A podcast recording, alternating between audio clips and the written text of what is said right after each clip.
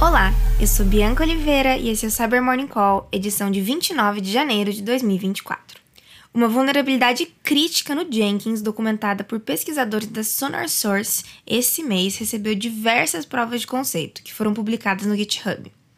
Para quem não conhece, o Jenkins é um servidor de automação de código aberto muito usado no processo de desenvolvimento de software, especialmente na etapa de teste e implantação.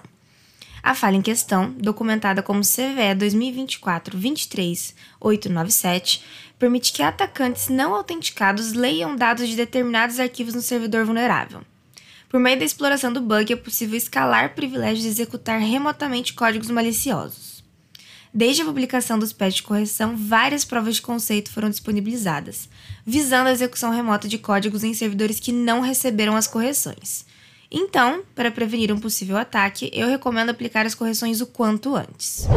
Por fim, a diretoria principal de inteligência do Ministério da Defesa da Ucrânia afirmou que conseguiu violar o Centro Russo de Hidrometeorologia Espacial, apagando 2 mil terabytes de dados de 280 servidores. Esse centro russo é uma organização estadual que utiliza dados de satélites para fornecer previsões de tempo, clima e até monitoramento vulcânico.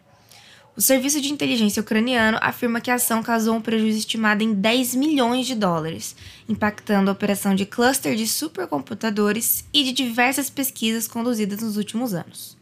Até o momento, nenhum representante da Federação Russa se manifestou. Obrigada por ouvirem o Cyber Morning Call e tenham um bom dia. Você ouviu o Cyber Morning Call, o podcast de cibersegurança da Tempest.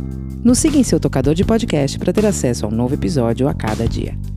E para saber mais sobre a Tempest, nos siga no Instagram, Twitter e LinkedIn ou acesse www.tempest.com.br.